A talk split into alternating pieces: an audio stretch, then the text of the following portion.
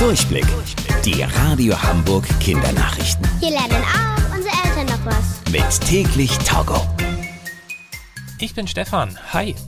Eine Astronautin und drei Astronauten sind am Wochenende auf der internationalen Raumstation der ISS angekommen.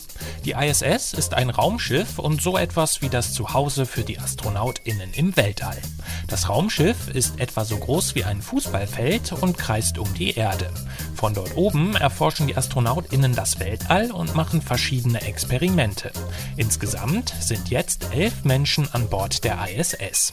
Die vier neuen Astronautinnen sind mit einer Rakete zur Raumstation gereist und bleiben dort jetzt etwa für ein halbes Jahr.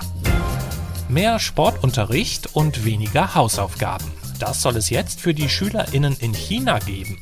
Schulkinder aus der ersten und zweiten Klasse sollen keine schriftlichen Hausaufgaben mehr aufbekommen. SchülerInnen aus den höheren Klassen nur noch so viel Hausaufgaben, dass sie sie innerhalb von einer Stunde fertig machen können. Das hat das Land beschlossen. So sollen die SchülerInnen sich mehr bewegen und fitter werden. Außerdem sollen auch mehr Vereine für Fußball, Basketball oder Volleyball gegründet werden.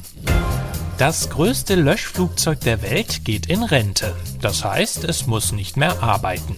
Das Flugzeug war mehrere Jahre in den USA im Einsatz und hat dort zum Beispiel geholfen, Waldbrände zu löschen. Dazu hat das Flugzeug einen riesigen Wassertank an Bord. In den passen über 72.000 Liter Wasser. Das ist ungefähr so viel wie ein ganzer Schulbus voller Wasser. Mit dem großen Tank fliegt das Flugzeug dicht über ein Feuer und öffnet dann eine Klappe, um das Wasser herunterregnen zu lassen.